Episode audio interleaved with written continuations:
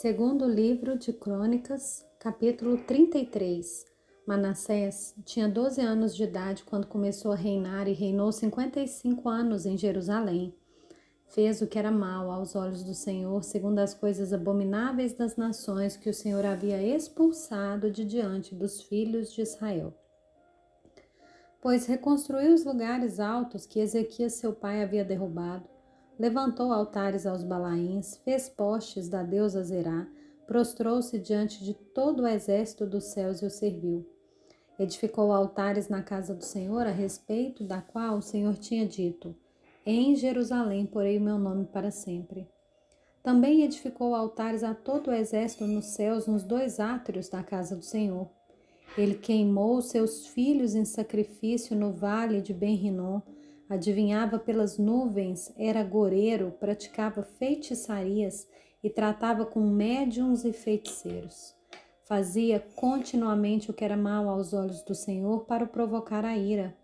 Também pôs a imagem de escultura do ídolo que tinha feito na casa de Deus, a respeito da qual Deus tinha dito a Davi e a seu filho Salomão: Neste templo e em Jerusalém que escolhi de todas as tribos de Israel, porei o meu nome para sempre, e não removerei mais o pé de Israel da terra que destinei aos seus pais, desde que eles tenham cuidado de fazer tudo o que lhes tenho mandado, conforme a lei, os estatutos e os juízos dados por meio de Moisés.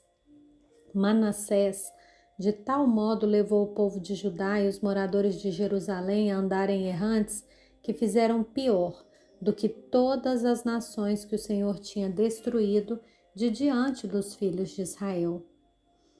O Senhor falou a Manassés e ao seu povo, porém não lhe deram ouvidos. E por isso o Senhor trouxe sobre eles os comandantes do exército do rei da Síria, que prenderam Manassés com ganchos, amarraram-no com correntes e o levaram para a Babilônia. Ele, angustiado, suplicou ao Senhor seu Deus e muito se humilhou diante do Deus de seus pais. Orou ao Senhor e o Senhor se tornou favorável para com ele, atendeu-lhe a súplica e o fez voltar para Jerusalém ao seu reino. E então Manassés reconheceu que o Senhor é Deus. Depois disso, Manassés construiu a muralha de fora da cidade de Davi, a oeste de Gion, no vale e a entrada do portão dos peixes, abrangendo Ofel ele fez uma muralha bem alta. Também pôs chefes militares em todas as cidades fortificadas de Judá. Tirou da casa do Senhor os deuses estranhos e o ídolo, bem como todos os altares que havia construído, no monte da casa do Senhor e em Jerusalém, e os lançou fora da cidade. Restaurou o altar do Senhor, sacrificou sobre ele ofertas pacíficas e de ação de graças, e ordenou a Judá que servisse o Senhor, Deus de Israel. Porém, o povo ainda sacrificava nos lugares altos, mas somente ao Senhor, seu Deus. Quanto aos demais atos de Manassés, a sua oração, ao seu Deus e as palavras dos videntes que lhe falaram em nome do Senhor Deus de Israel, está tudo escrito na história dos reis de Israel.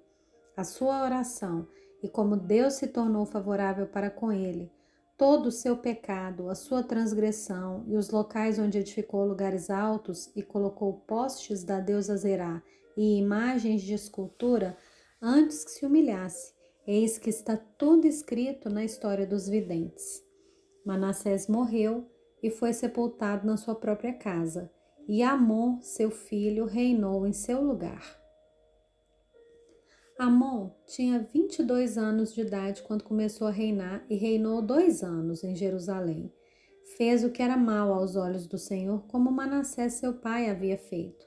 Ofereceu sacrifícios a todas as imagens de escultura que Manassés seu pai tinha feito e a serviu. Mas não se humilhou diante do Senhor como Manassés seu pai tinha se humilhado. Pelo contrário, Amon se tornou mais e mais culpável.